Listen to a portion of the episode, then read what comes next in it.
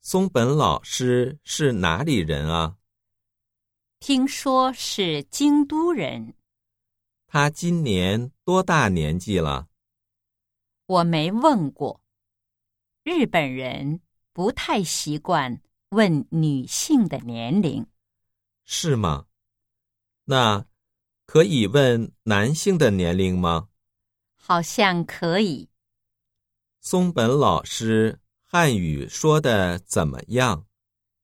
他汉语说的可好了，你听他说过汉语吗？